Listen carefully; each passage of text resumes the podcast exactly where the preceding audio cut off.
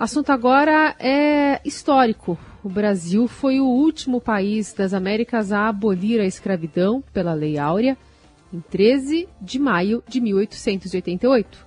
134 anos depois, o legado da escravidão, que perdurou por mais de 300 anos e trouxe ao país cerca de 5 milhões de negros e negras, deixou sequelas profundas. Trombamos com muitas delas todos os dias. Mais da metade dos brasileiros se declara negra, mas é subrepresentada na política, recebe menos que colegas brancos quando conseguem emprego, é a principal vítima da violência, do analfabetismo, é vítima de discriminação em estádios, em trens do metrô em São Paulo, por falas de autoridades, entre outras mazelas que o racismo estrutural nos oferece em plano de 2022. E o nosso convidado de hoje nos convida a refletir sobre esse assunto. Professor José Vicente, reitor da Universidade Zumbi dos Palmares, obrigada pela presença. Oi, Carol. Bom dia. Obrigado você pela gentileza. É um grande prazer poder participar né, desse programa tão importante da Rádio Dourado. Professor, qual é a importância da reflexão sobre fatos históricos, mas com os olhos de hoje? O senhor acha que o Brasil tem feito com sucesso essa lição de casa? Não, Carol. Eu acho que a importância é justamente fazer essa constatação, né? O que nós fizemos, de que maneira que nós conduzimos as questões, no caso essa questão, e qual foi o resultado da nossa intervenção. Então, se nós nos debruçássemos para pensar 3 de maio, é, 134 anos depois, nós seguramente teríamos a convicção de que fizemos as coisas erradas, que tomamos as decisões erradas e que fizemos todos os encaminhamentos equivocados. E o resultado final de tudo isso é justamente o presente que se apresenta para cada um de nós. Professor, é, vamos é, tentar resgatar então um pouco dessas decisões erradas, né? Lá desde o começo da, da, da Lei Áurea, que não foi uma concessão, né? Não foi uma, uma dádiva. Não, de maneira alguma. Isso foi resultado de uma luta de quase 300 anos, não é? E uma luta que envolveu é, personalidades simples e personalidades de é, escola, e que negros e brancos, né, os abolicionistas, se juntaram para finalmente é, dar um salto civilizatório naquela época e nessa questão. Então foi uma luta, foi uma conquista que recebeu as pressões de todas as dimensões da sociedade interna e externa da época, sobretudo a pressão da Inglaterra para que ao final nos transformássemos num país de consumidores, mas o fato é que foi uma, uma vitória cuja luta começou no primeiro dia que o negro pôs o pé é, na terra brasileira. Porque o primeiro ato do negro foi um ato, um ato de rebeldia, né? É, se rebelando, é, enfrentando os algozes, os opressores, né? e construindo uma sociedade alternativa e livre é, nos quilombos. Né? Os negros chegavam, se rebelavam, fugiam, embrenhavam-se nas matas e ali reconstruía uma outra forma de socialização baseada na liberdade. Então, foi dessa rebeldia, dessa luta, dessa resistência que, ao final, alcançou-se essa vitória. É, a abolição libertou os escravizados, mas não trouxe nenhum tipo de reparação, né, por esses anos de escravidão. Queria que o senhor fizesse essa ponte com o que a gente está vivendo agora, em exemplos, por favor. É, eu, na minha opinião, a, a libertação, é, por ter sido uma libertação totalmente ambígua, ambígua é, é uma é, libertação é, desonesta e uma libertação sem qualquer compromisso com a própria liberdade, ela libertou os negros naquela oportunidade, né, 13 de maio de 88, e depois aprisionou todos os brasileiros, os negros e os brancos. É? Porque, ao final, o que nós vimos foi uma separação, uma segregação, um apartheid econômico, social e legal que dividiu os negros de um lado com a pobreza e com as limitações de toda a natureza, os brancos de outro, e instituiu uma relação que se baseou, sobretudo, na intolerância, na discriminação e no racismo. Né? E 134 anos depois, o grau da intensidade desse racismo, ao final, é, continua mantendo todos os brasileiros aprisionados, e por não conseguirmos livrar-nos dele, então a gente não consegue permitir que o nosso país é, caminhe livremente é, e permita que todos os seus cidadãos possam é, não só dele participar, mas sobretudo emprestar o melhor do seu talento, o melhor da sua energia para ampliá-lo, para fortalecê-lo e para transformá-lo num grande lugar para se viver, um grande lugar ao final para se realizar, para realizar os seus sonhos. Então eu acho que é, por ter sido feita como foi feita, ou seja, como você bem disse, né, uma liberdade estruturada em dois artigos de lei, né, está abolida a escravidão desde essa data, revogam-se as disposições em contrário. E ali mesmo já começou então o aprisionamento, porque uma liberdade na época em que não se vislumbrava, primeiramente, nenhuma reparação, é, segundo, nenhuma indenização, terceiro, nenhum plano governamental de inclusão desses ex-escravos na nova vida social que se estabelecia, é, sem acesso à terra, sem acesso à moradia, sem emprego, né, sem qualquer um, um fundo mínimo econômico para recomeçar a vida. E, sobretudo, é, substituído pela mão de obra dos imigrantes que se chegaram, é, e sem poder, principalmente isso é muito importante, né?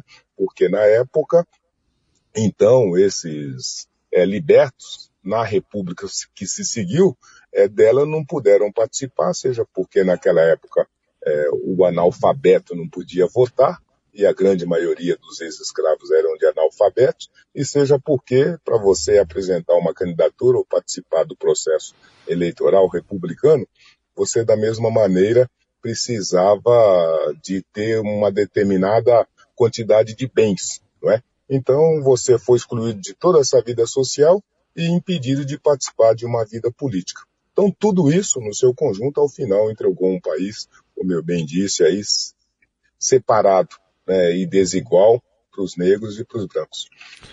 Professor, toda essa reflexão que o senhor está nos trazendo aí, está fazendo, tá, enfim, está propondo, é, passa necessariamente pela educação, né? O senhor, o senhor mesmo está ali no, no, comando já há muito tempo da Universidade Zumbi dos Palmares. Mas eu queria saber o que vem antes na educação, é, no ensino fundamental, mesmo no ensino médio. Como é que o senhor avalia o tratamento dessa questão no, no ensino brasileiro? Nós estamos dizendo que construímos um país cindido entre negros e brancos tem um tratamento totalmente distinto e diferenciado de acesso e de participação da construção, das decisões e das oportunidades no país.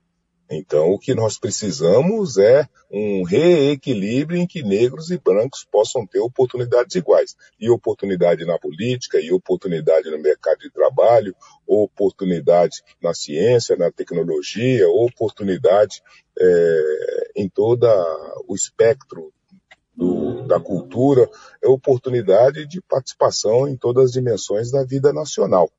Né? A educação, logicamente, é uma dimensão importante de tudo isso e ela implica na possibilidade de se qualificar para participar de tudo isso.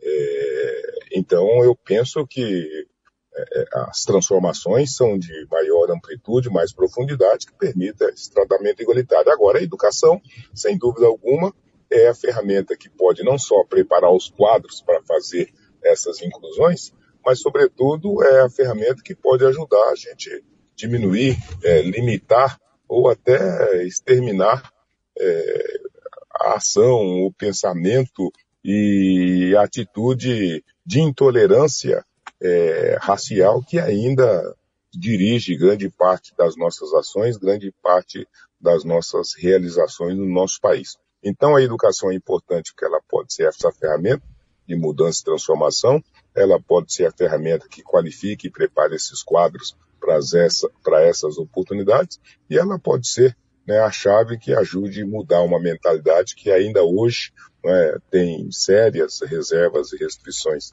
é, de intolerância racial, que ainda expressa e manifesta um racismo né, totalmente agressivo e que produz danos é, de toda a natureza, e um país que impede o encontro do próprio país. É, quer dizer, uma educação que impede o encontro e a interação é, do país como um todo, porque quando ela separa os negros e os brancos, já nos bancos escolares, ela impede então que a gente possa viver de forma harmoniosa, de forma fraterna e de forma solidária. Né? Então, eu acho que a educação nessa perspectiva ela é a chave para a gente dar um salto nessa questão.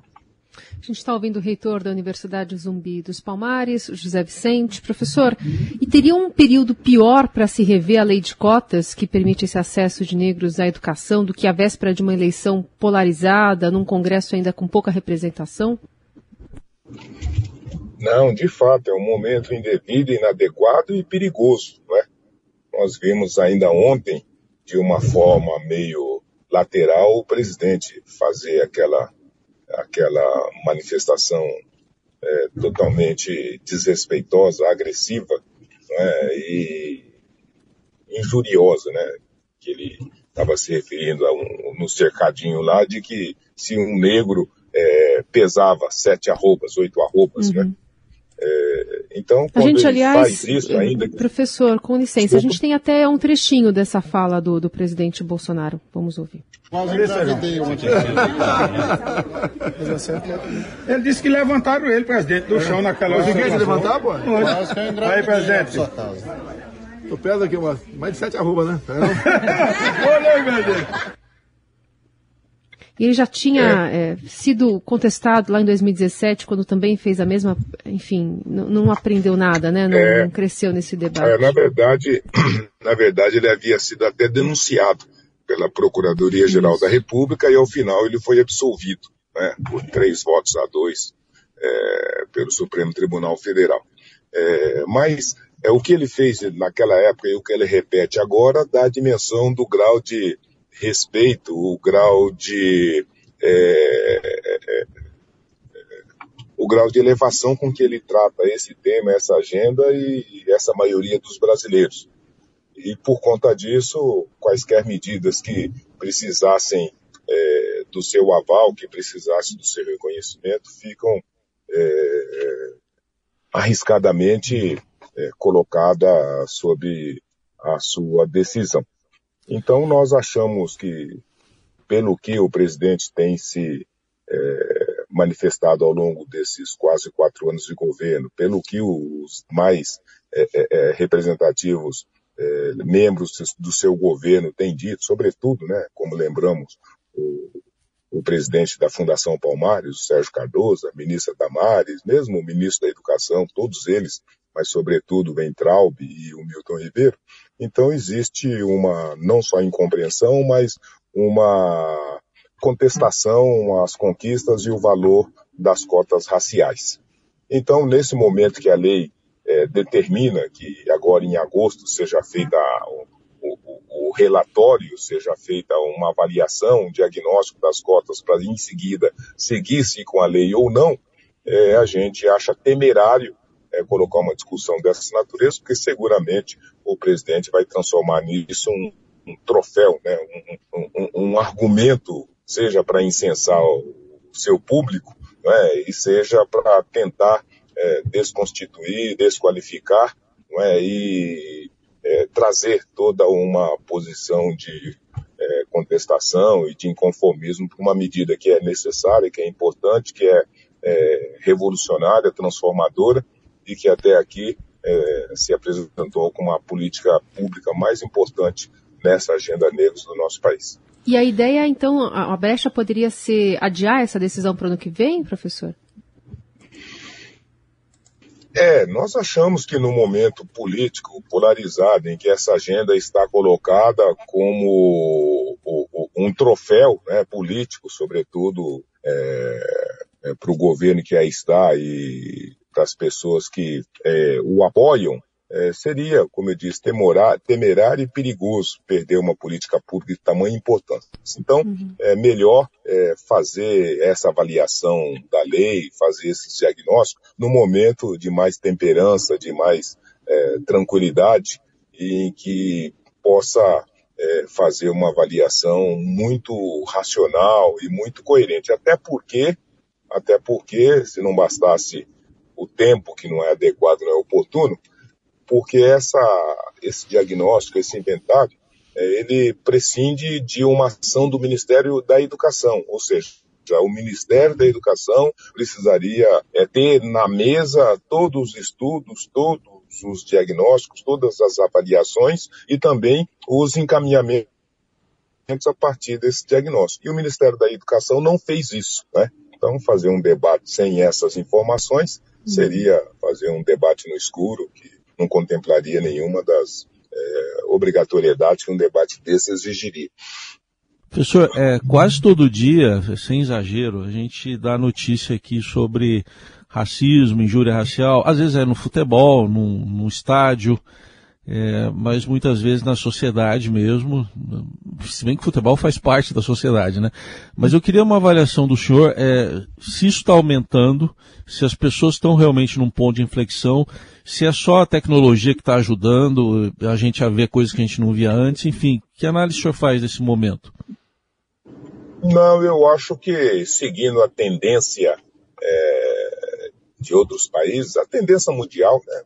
É, nós também aqui radicalizamos é, nos questionamentos e nos debates sobre os mais diversos temas e agendas, e mesmo alguns limites né, é, democráticos, alguns limites éticos que haviam sido estabelecidos, eles foram transpostos, né, transbordou-se, de modo que questões que antes nós tínhamos apreço e que nós tínhamos até um respeito né, de não colocá-la, de não debatê-la, hoje a gente se sente estimulado a debater, a desconstituir, desconfigurar, desqualificar e até é, de uma forma é, indevida é, remodelar.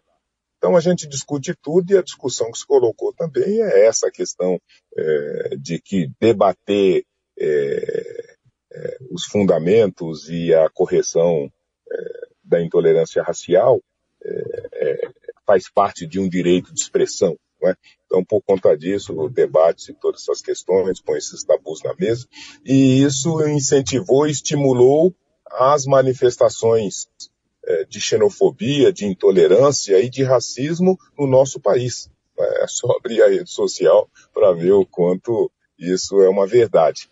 E também né, a questão da tecnologia e esse anonimato nas redes sociais estimulou as pessoas a se posicionarem é, e a expressarem a sua intolerância e o seu racismo.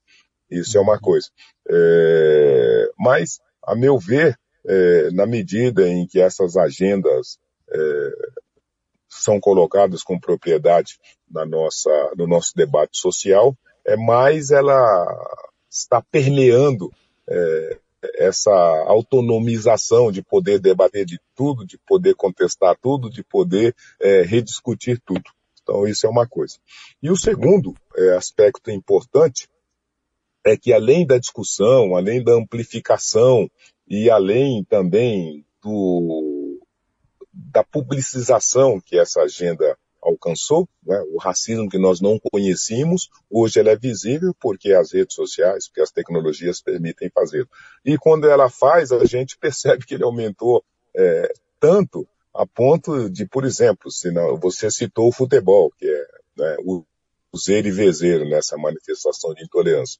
Mas se a gente puxasse é, a memória, por exemplo, para os ambientes de consumo, a gente teria a exata dimensão de quanto isso se ampliou, de quanto isso se é, é, é consolidou e como isso se transformou uma rotina, né, uma rotinização na vida atual dos brasileiros. Então, se nós puxássemos aquele caso, por exemplo, do Carrefour de Porto Alegre, né, em que um cidadão negro foi morto a socos dentro do estabelecimento. Se nós pegássemos o caso do supermercado Extra no Rio de Janeiro, em que um jovem foi forcado dentro do estabelecimento. Pegássemos o caso do açaí aqui em Limeira, em que um senhor negro de 56 anos foi despido na frente dos clientes sob acusação de estar furtando algum objeto. Se pegássemos o caso daquele supermercado atacarejo na Bahia, né, em que o tio e sobrinho foram entregues aos traficantes para sofrerem um corretivo e foram mortos a tiros. Se pegássemos até esse caso do congolês, né, que foi assassinado naquela barraca de praia da Barra da Tijuca, é, no Rio de Janeiro, foi morto a pauladas. Então isso daí dá um retrato mais ou menos de como o racismo, por exemplo, nas relações de consumo dentro dos estabelecimentos simples ou privilegiados, se transformou numa rotina. É? O negro entrar num ambiente público e num ambiente privado de consumo significa, dentre outras coisas, o risco é, de voltar num caixão, porque ele pode ser agredido, pode ser violentado, pode ser, no limite, até assassinado. Então é esse o tipo de racismo e de intolerância racial que se estabeleceu nos últimos tempos e que chega a essa situação é, brutal né, das pessoas serem eliminadas é, pela cor da sua pele, pela sua raça. Então eu acho que aumentou demais, ampliou, as pessoas estão mais encorajadas em fazer agressão racial, estão mais estimuladas, não estão amedrontadas, preocupadas com a possível responsabilização, até porque esse crime, em regra, ele tem uma pouca e baixa punibilidade, e dessa forma a gente então está aí com esse novo normal para enfrentar, uhum. para conduzir, para tentar é, realizar uma solução. Esse é o reitor da Universidade Zumbi dos Palmares, José Vicente. Professor, muitíssimo obrigado pela conversa, viu? Até a próxima.